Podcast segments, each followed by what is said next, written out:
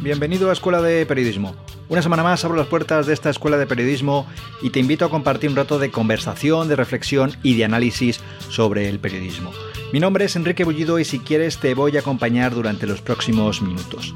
Este es el programa número 35 de Escuela de Periodismo y el último de esta primera temporada de este podcast que inicié a finales de agosto de 2016. Estamos ya a finales de junio y toca hacer un parón veraniego, poner el cartel de descanso por vacaciones y tomar un respiro para volver dentro de unos meses con nuevas energías, nuevas ideas y también nuevos contenidos en esta escuela de periodismo.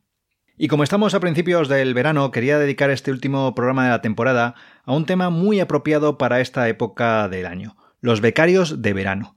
En esta época del año son cientos, si no miles, los estudiantes de periodismo que entran a hacer prácticas en diferentes medios de comunicación.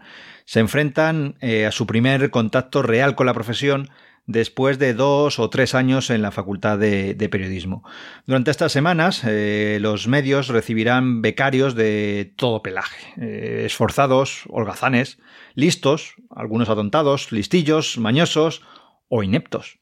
Todos merecen una oportunidad, eh, yo lo tengo claro, todos merecen una oportunidad. Luego el tiempo y sobre todo el esfuerzo colocarán a cada uno en su lugar.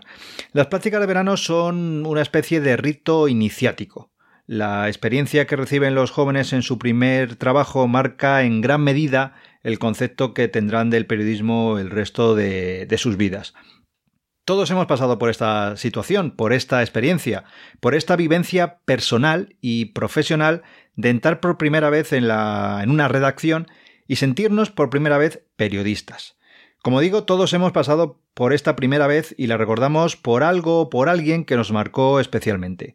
En mi caso, la primera redacción en la que trabajé fue en la de Onda Cero. Fue un verano, ya hace muchos años, en el que tras pasar las pruebas de acceso a la radio me incorporé al equipo de informativos de fin de semana de Onda Cero.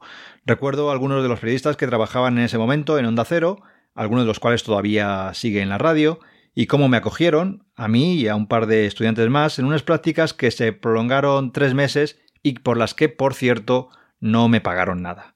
Pero bueno, más allá de, mi recuerdo y experiencia personal, eh, en la primera vez que pisé una redacción de un medio de comunicación grande como becario, en el programa de hoy quería aportar algunas recomendaciones sencillas y concretas para todos aquellos estudiantes de periodismo que este verano se enfrentan a sus primeras prácticas.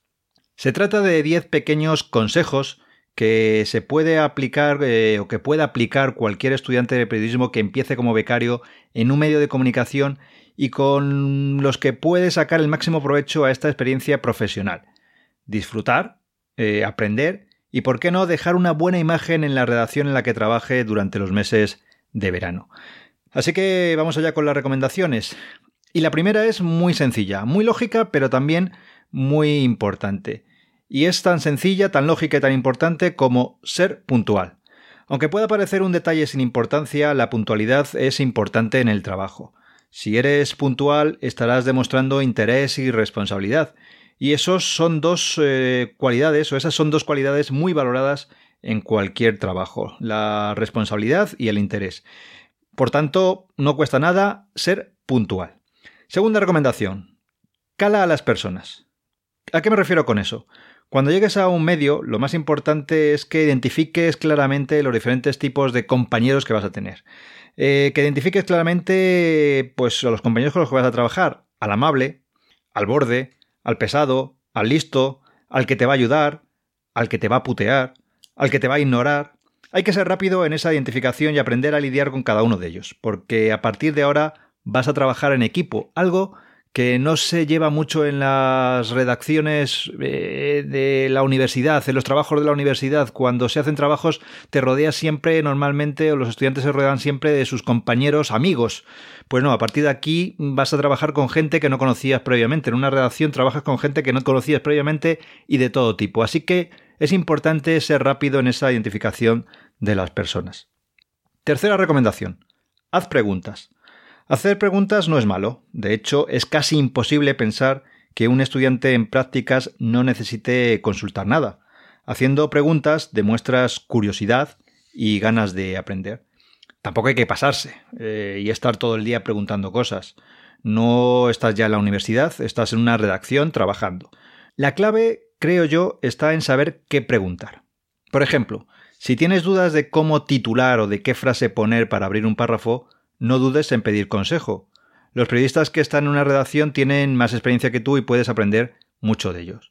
Así que mi recomendación, haz preguntas, pregunta lo que no sepas, intenta consultar, pero va unido esto de hacer preguntas con la cuarta recomendación.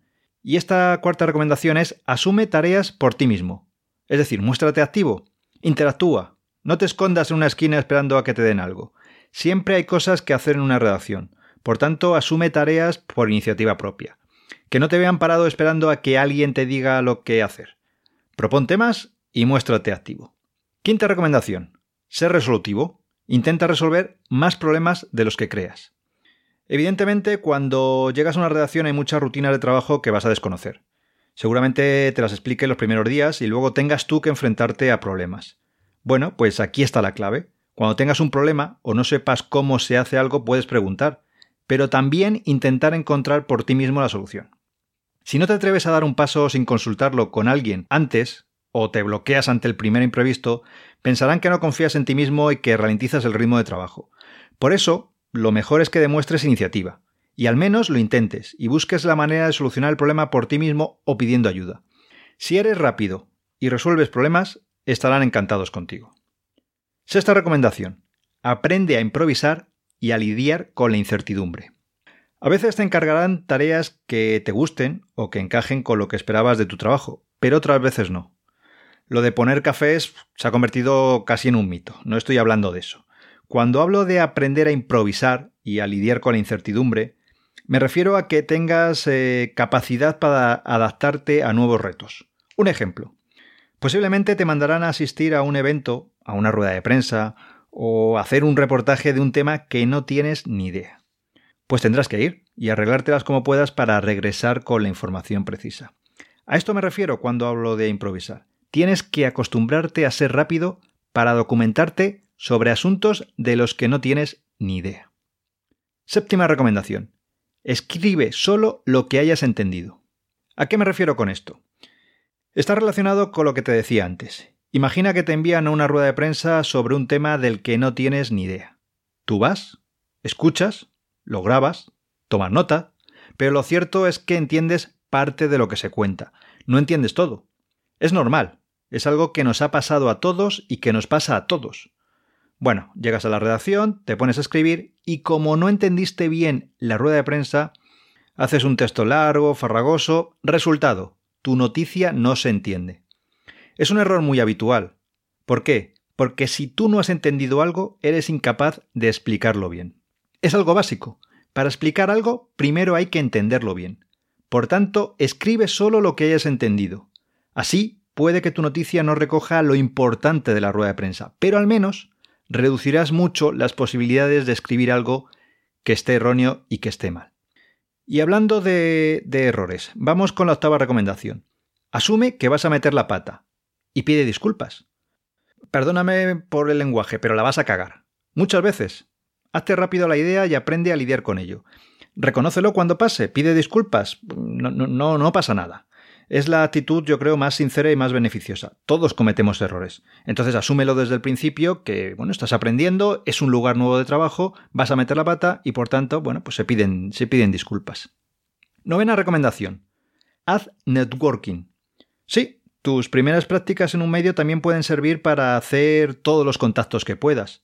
Nunca sabes qué te puede deparar el futuro. Además de intentar hacer lo mejor posible tu trabajo, durante los meses que dure la beca de verano también puedes establecer relación con varios compañeros de trabajo, con algunos de los que tengas más confianza. Y cuando acaben tus prácticas, conserva esos contactos y manténlos en el tiempo. Conseguirás que no se olviden de ti y estarás construyendo pues una red de contactos desde el principio. Y la última recomendación, aprende rápido y disfruta. Tienes que ser consciente de que ya no estás en el colegio, en el instituto ni en la universidad. Te van a tener que enseñar, corregir, editar, pero tienes que aprender lo más rápido posible. Si tienes suerte, te ayudarán, pero si no, no te queda otra que espabilar. Escucha los consejos de los compañeros y adáptalos a tus habilidades. Y disfruta, disfruta del tiempo que estés haciendo prácticas. Es una experiencia que te resultará enriquecedora tanto para tu futuro académico como para tu vida personal. Puede que te sirva para descubrir que el periodismo no es lo tuyo. Muy bien, pues enhorabuena, las prácticas habrán servido para algo, para descubrir que el periodismo no va contigo. Pero también puede que sirva para confirmar que quieres ser periodista. En este caso, bienvenido al oficio, suerte y ánimo. Nadie dijo, eso sí, que vaya a ser fácil.